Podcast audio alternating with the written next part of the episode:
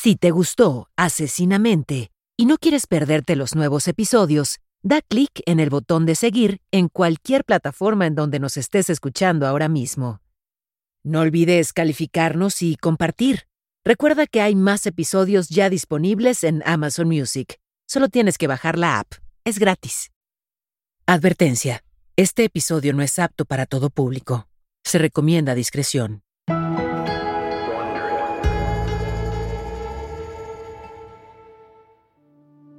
Finales del siglo XIII, Kaffa, que hoy en día es Feodosia en Ucrania, era una pujante ciudad comercial en la costa norte del Mar Negro.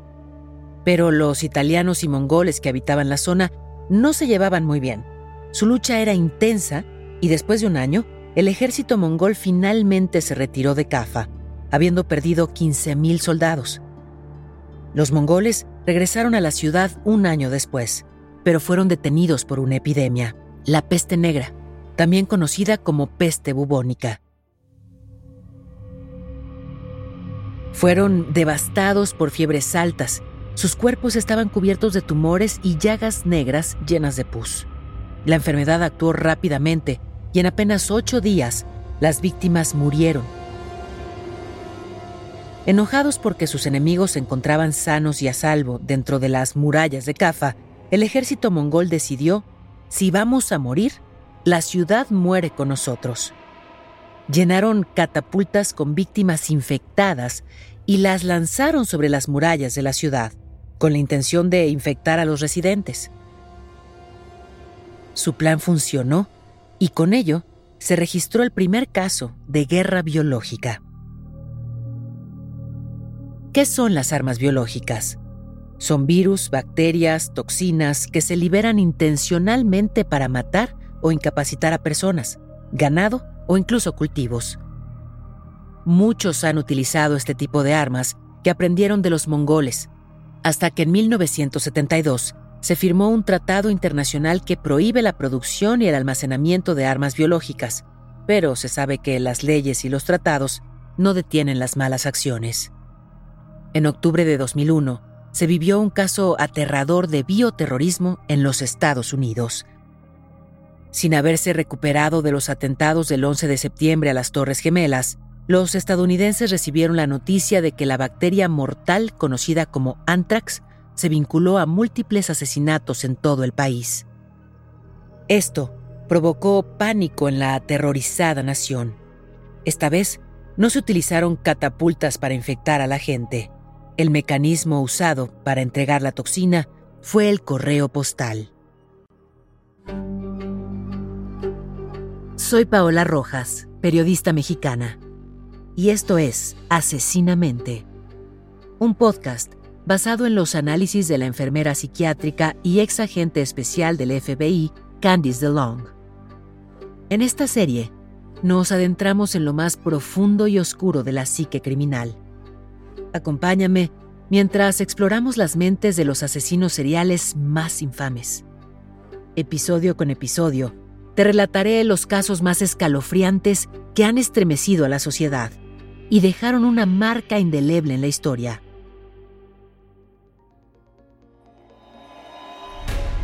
Me sumerjo, junto contigo, en los perfiles psicológicos que han desconcertado a los expertos, en una búsqueda por comprender sus patrones y motivaciones.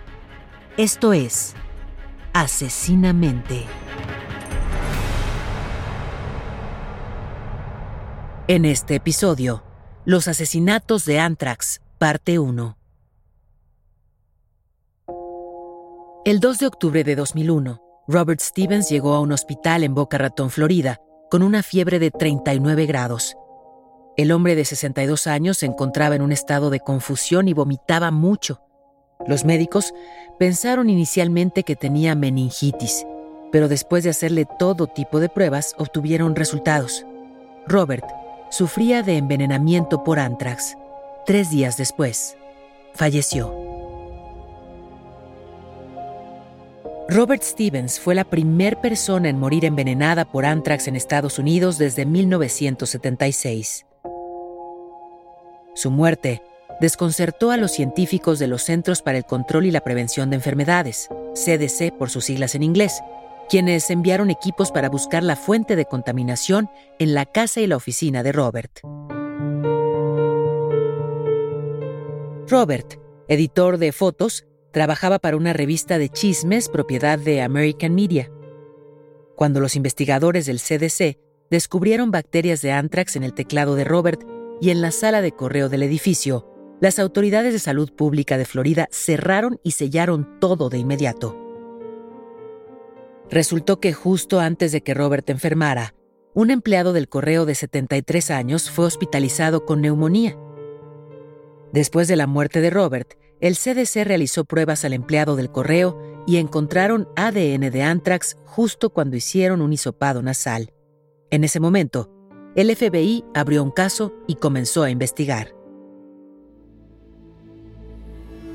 Enviaron equipos de control de materiales peligrosos a la oficina de correos en Boca Ratón y encontraron esporas de anthrax ahí también. Luego, examinaron a cientos de personas que trabajaban en el edificio. Otros cinco empleados dieron positivo a la presencia de bacterias de anthrax y fueron tratados con antibióticos para prevenir el envenenamiento por la toxina.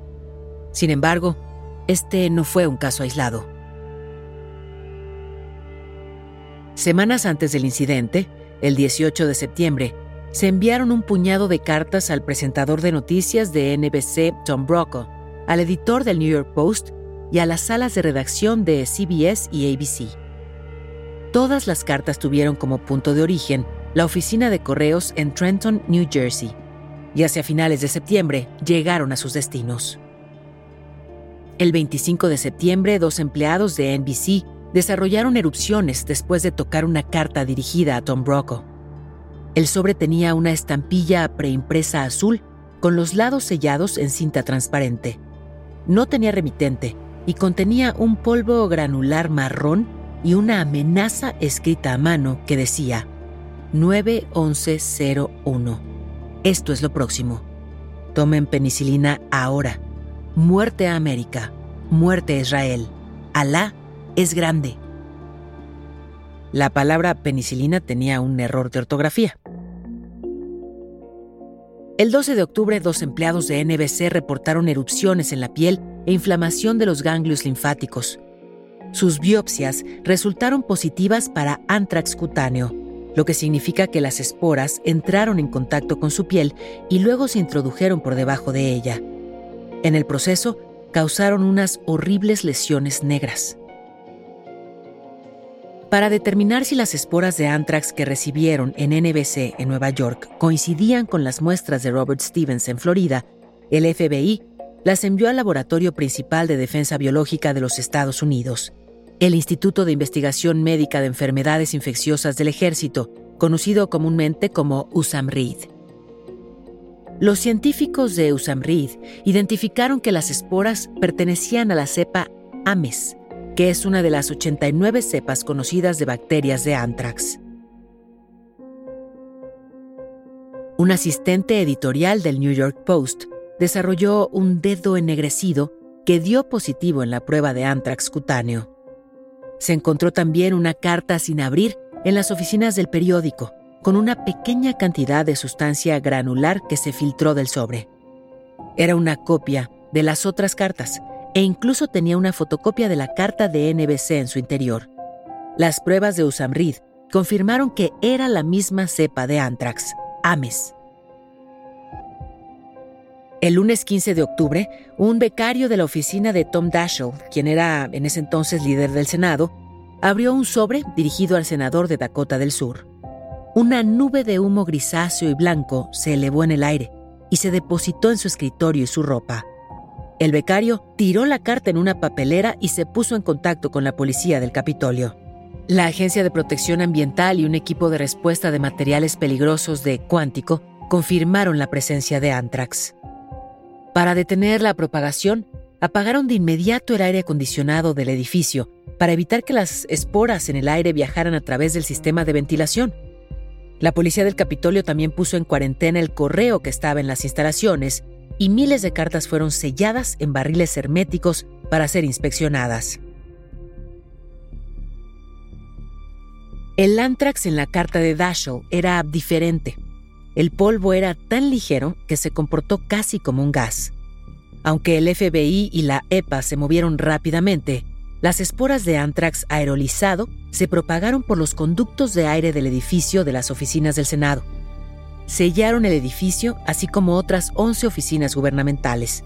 Se estableció una clínica y pronto se realizaron pruebas a más de mil empleados del Congreso para detectar exposición al anthrax.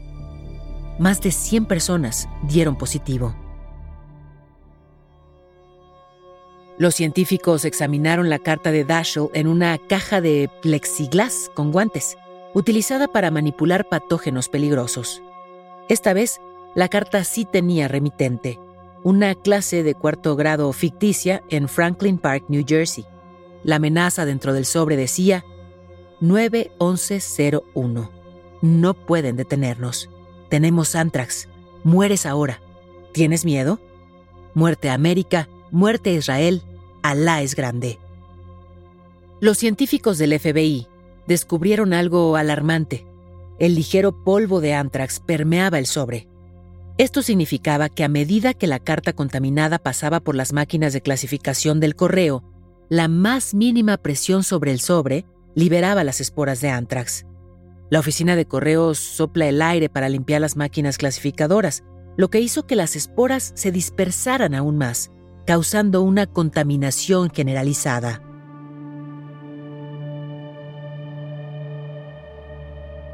Los investigadores rastrearon el recorrido de las cartas para dar con su origen. Antes de ser enviadas a la correspondencia de la Cámara o el Senado, pasaron por la oficina de correos en Brentwood Avenue en Washington, D.C. Cerca del 16 de octubre, Thomas Morris Jr., un empleado de esa oficina de correo de 53 años, se sintió enfermo. Tuvo dolor de cabeza, dolor de cuello y dolor de estómago. Su médico le dijo que podría ser gripa. Sus súplicas para hacerse la prueba de anthrax fueron ignoradas. La mañana del 21 de octubre, Morris llamó al 911 para informar que tenía dolor de cabeza, fatiga extrema y dificultad para respirar. En el hospital lo intubaron y recibió antibióticos por vía intravenosa. Demasiado tarde. Murió horas después de llegar al hospital. Robert Morris se convirtió en la segunda víctima de asesinato por anthrax. La histeria se desató en todo el país cuando aparecieron miles de imitadores que enviaron sobres con polvo blanco inofensivo. Las noticias de infecciones de anthrax reales y falsas inundaron los medios de comunicación. El FBI recibió informes de más de 50.000 falsas alarmas de polvo blanco entre octubre y noviembre de ese año. Empleados descontentos enviaron polvos blancos inocuos a sus ex jefes y a ciudadanos nerviosos. Incluso reportaban de polvos de limpieza utilizados por conserjes. El hijo de siete meses de edad de un productor de ABC News también fue hospitalizado después de dar positivo a envenenamiento por anthrax.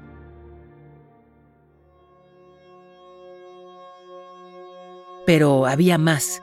Se envió una carta con contenido contaminado idéntica a la de Dashel al senador Patrick Leahy de Vermont. Misma escritura y mismo mensaje, pero debido a un código postal equivocado, nunca llegó a su oficina. En cambio, llegó a las manos de otro empleado del Departamento de Estado. Los informes de Anthrax siguieron llegando. Se detectaron esporas en una máquina de la Casa Blanca que examinaba el correo. Más trabajadores de la oficina de correos en New Jersey y Washington, D.C. dieron positivo a envenenamiento por Anthrax. Por lo tanto, el servicio postal estableció controles aleatorios en instalaciones de todo el país. Los servicios postales en DC se paralizaron. Entonces, murió una tercera víctima. Una mujer de 61 años de edad sucumbió a la inhalación de anthrax. No se encontraron pistas de cómo entró en contacto con alguna de las cartas contaminadas. Otra víctima fue reportada y una vez más las autoridades no lograron encontrar ninguna conexión con los otros casos de bioterrorismo. Las autoridades se desconcertaron frente a esta situación. Días después, obtuvieron una respuesta parcial cuando los investigadores descubrieron que las cuatro cartas contaminadas con anthrax identificadas hasta ese momento tenían un sello de la oficina de correos de Hamilton Township en Trenton, New Jersey. Era muy probable que el correo de las víctimas aleatorias se contaminara por tener contacto con estas cartas. Al FBI le llevó siete meses hacer pruebas en casi 700 buzones de correo para identificar una casilla de colección de correo en Princeton donde es muy probable que el asesino haya enviado las cartas. Para finales de noviembre de 2001, cinco personas habían muerto, 22 estaban enfermas y más de 100 habían dado positivo a exposición de la toxina.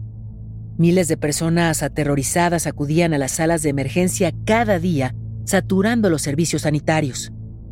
Y aunque el FBI investigó múltiples escenas del crimen en todo el país, no tenían pistas sólidas ni sospechosos.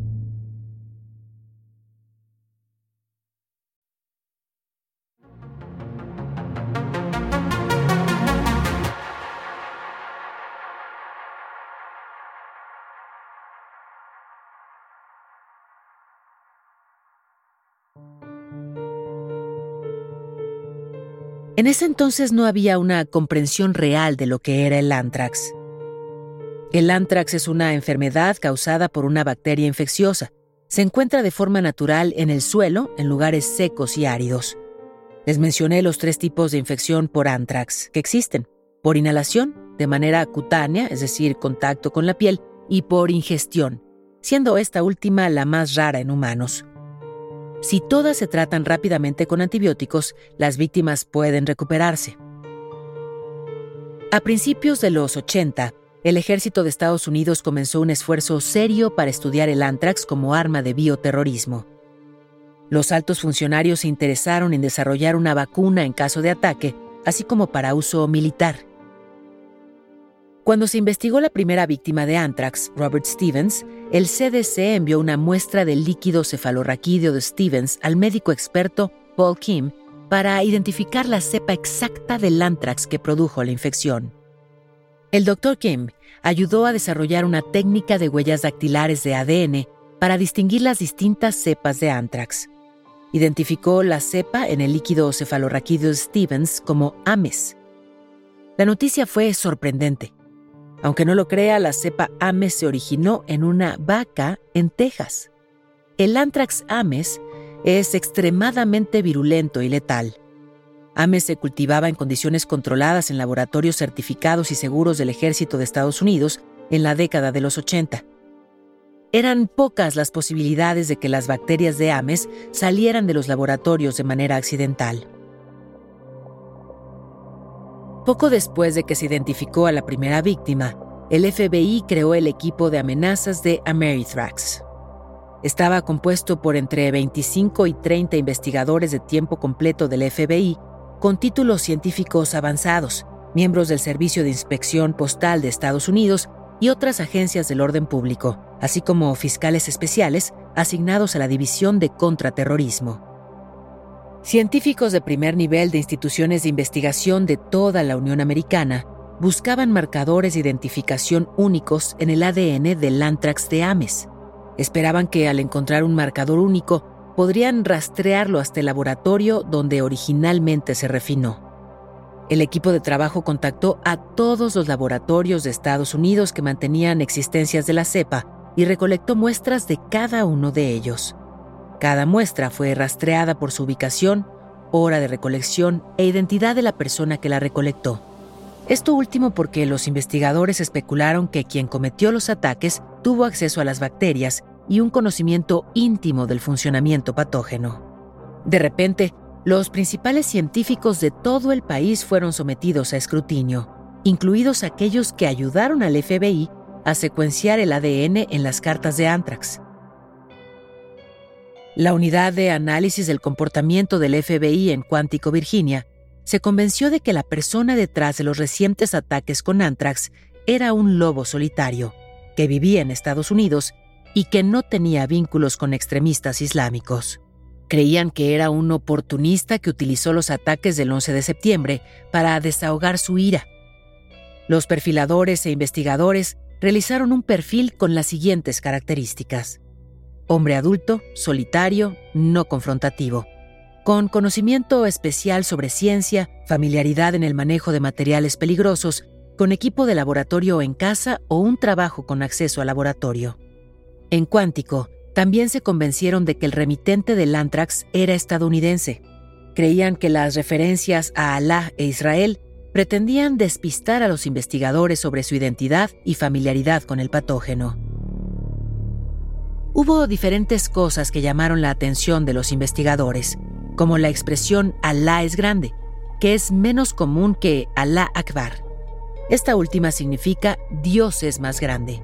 Además, la fecha en el calendario de las cartas fue escrita en el formato mes, día, año, como es común en Estados Unidos. El FBI consideró improbable que Al Qaeda identificara amablemente el patógeno peligroso de las cartas y ofreciera consejos como tomar penicilina. Los perfiladores asumieron que la falta de ortografía en la palabra penicilina fue deliberada tal vez para sugerir que el remitente no era hablante nativo o no había tenido educación superior. Por último, el FBI especuló que el asesino pudo haber sellado los sobres para contener parte del polvo y limitar la cantidad de personas que podrían entrar en contacto con una carta contaminada, lo cual resulta contradictorio al objetivo de la mayoría de los terroristas de causar el mayor número posible de víctimas. El 29 de octubre de 2001, antes de que el perfil del análisis del comportamiento de Cuántico se hiciera público, un informante anónimo denunció a un individuo sospechoso al FBI. El informante denunció al doctor Stephen J. Hatfield, un investigador con un amplio conocimiento de armas biológicas, tanto de Estados Unidos como de Rusia. Hatfield nació y creció en San Luis pero obtuvo sus títulos médicos y científicos avanzados en Rhodesia, ahora Zimbabue, y Sudáfrica. Era tanto médico como doctor en microbiología molecular, con experiencia en armas biológicas húmedas y secas, así como en producción a gran escala. En el momento de los ataques de Anthrax, Hatfield trabajaba como consultor en una compañía de bioseguridad en Maryland que fabricó la vacuna contra el Anthrax. El FBI descubrió que el gobierno de Estados Unidos le había revocado el permiso de seguridad a Hatfield apenas seis semanas antes de que muriera la primera víctima, Robert Stevens. En 1999, Hatfield y un colega fueron contratados para realizar estudios sobre el riesgo de enviar anthrax por correo.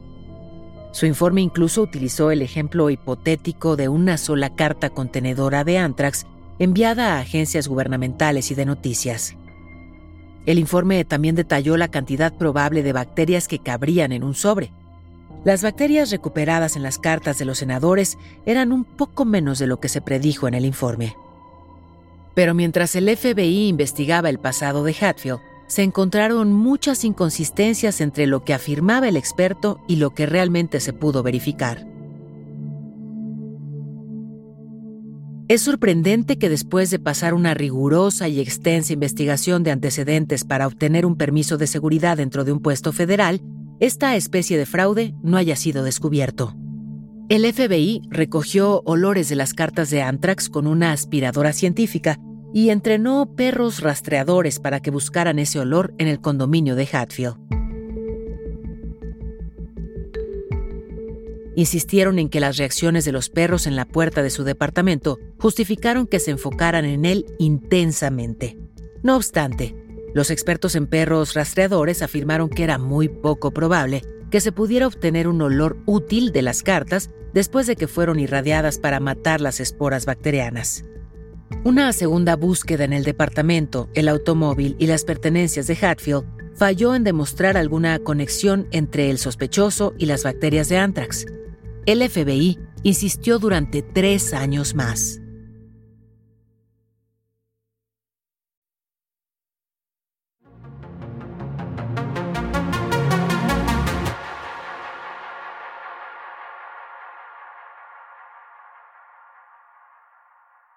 En 2003, el Dr. Hatfield presentó una demanda contra el Departamento de Justicia, el FBI, el fiscal general y agentes individuales del FBI. En la demanda afirmó que se violó su privacidad cuando hablaron con periodistas sobre el caso. Se publicaron varias noticias que señalaron a Hatfield por tener un posible vínculo con las cartas de Anthrax. Los medios de comunicación también estuvieron presentes durante las dos búsquedas que se llevaron a cabo en la casa de Hatfield, algo que es bastante irregular. El FBI no notifica a los medios de comunicación cuando van a hacer una búsqueda o un arresto. Alguien más lo hizo. El 27 de junio de 2008, el Departamento de Justicia llegó a un acuerdo y Hatfield fue exonerado. El daño a su vida y carrera fue irreparable. El Departamento de Justicia acordó pagar un acuerdo de 4.6 millones de dólares, por lo que el FBI posteriormente reconoció que había sido un ataque devastador durante años a la persona equivocada. A finales de 2006, el entonces director del FBI, Robert Mueller, cambió el liderazgo de la investigación y apareció otro sospechoso, el bacteriólogo e investigador de biodefensa del USAMRID, el doctor Bruce Ivins, quien se convirtió en el principal foco de la investigación. Esta vez los investigadores estaban seguros de tener en sus manos al verdadero culpable. La semana que viene, en Asesinamente, los asesinatos de Anthrax, parte 2.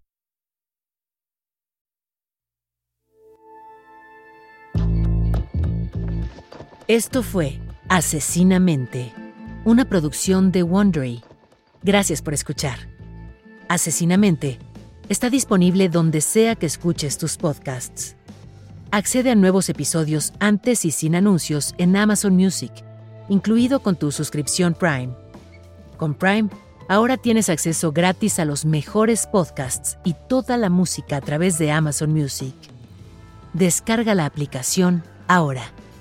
Esto fue Asesinamente, un podcast en el que nos sumergimos en las mentes oscuras y retorcidas de algunos de los criminales más notorios de la historia y descubrimos lo que hay detrás de sus comportamientos y motivaciones.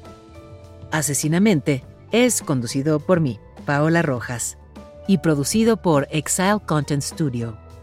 Coordinadora de producción Verónica Hernández. La traducción y localización es de Kraken Comunicación y Mario Conde. Supervisión de traducción Álvaro Céspedes. La grabación estuvo a cargo de Pedro Aguirre en los estudios de Excel Content. El diseño sonoro es de Hugo Mendoza y Gonzalo Messi. Producción ejecutiva de Carmen Graterol e Isaac Lee. Daniel Batista dirige el área de audio en Excel Content Studio.